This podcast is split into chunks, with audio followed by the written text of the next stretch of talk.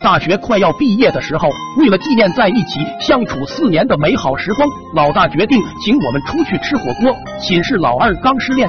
看着摆在桌子中间的鸳鸯锅，不由触景生情。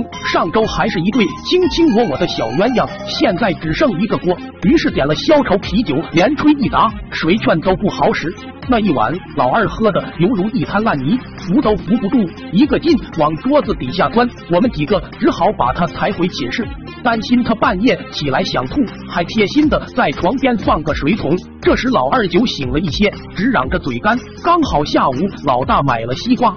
就拿出来切了递给老二，结果这货全给吃了，那肚子跟怀了一样，吃完还嫌热，一边嘟囔一边把衣服扔得满地都是，倒头就睡，鼾声随之而起。因为夏天大家都铺了凉席，老二喝了一肚子冰啤酒，加上又豪横的吃了一整个西瓜，半夜的时候就开始闹肚子了，咕噜咕噜咕噜，这感觉要是来了，谁也挡不住。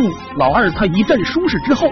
便彻底放飞了自我，扑叽扑叽，噗噗噗噗，屁呦屁呦，吃屁屁屁。他平时屁就又多又响，我们都习以为常，各自捂头大睡。下半夜，老二迷糊起夜，踢到床边水桶，还以为是那啥，坐了上去就开始释放，舒服的嘴里直哼哼。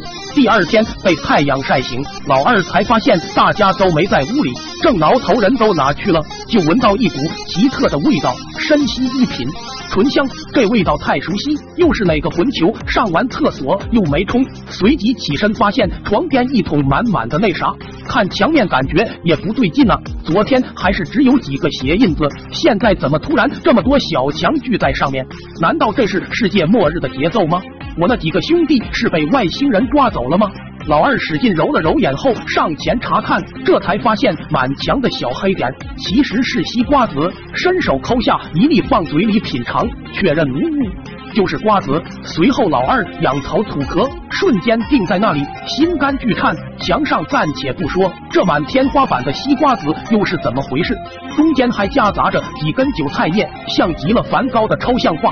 此时被降沐浴的我们，在洗澡回来后拒绝回寝室，纷纷选择在外面借宿。